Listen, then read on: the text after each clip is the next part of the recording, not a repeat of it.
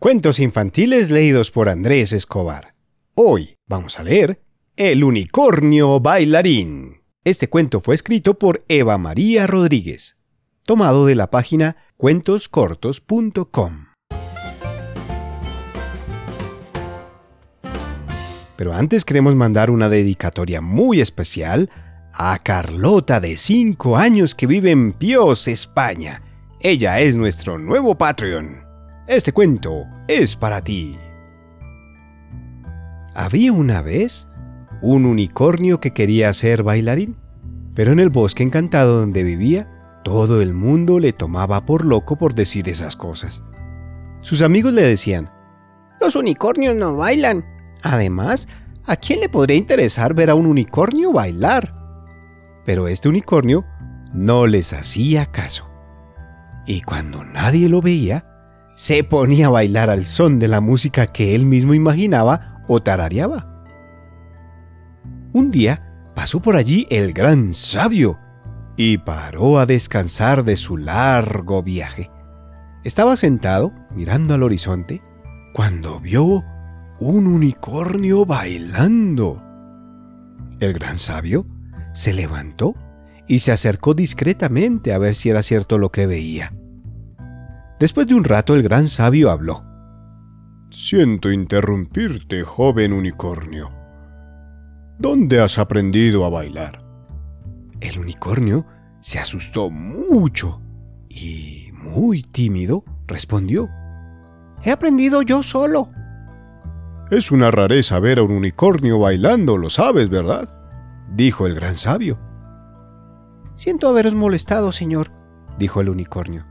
Vengo aquí a bailar para no molestar a nadie. No, si no me molesta, dijo el gran sabio. Me ha encantado verte bailar. Además, ¿sabes lo de la profecía del unicornio bailarín? ¿Profecía, dice? preguntó el unicornio. Sí, hay una profecía muy antigua que habla sobre ello, dijo el sabio. Al parecer tienes una gran misión en la vida pero tendrás que desarrollar bien esas habilidades para poder cumplir tu destino. Y ahora me voy, que tengo por delante mucho camino aún. Volveremos a vernos. El gran sabio se fue y el unicornio se quedó muy contento. Ahora tenía un objetivo, su sueño y su destino eran inseparables. Cuando se lo contó a los demás, todos se quedaron impresionados. Desde entonces, nadie ha vuelto a molestar al unicornio bailarín, y todos le animan a que siga bailando. Si ese es tu destino, ¿quiénes somos nosotros para interponernos? le decían. Años después, el gran sabio regresó por allí, en busca del unicornio bailarín. ¿Sigues bailando? le preguntó. Sí, gran sabio, dijo el unicornio. Estoy listo para cumplir mi destino y salvar al reino. De momento no es necesario. Pero sigue practicando, que nunca se sabe, dijo el gran sabio. En realidad, no había profecía ninguna, aunque eso nunca nadie lo supo.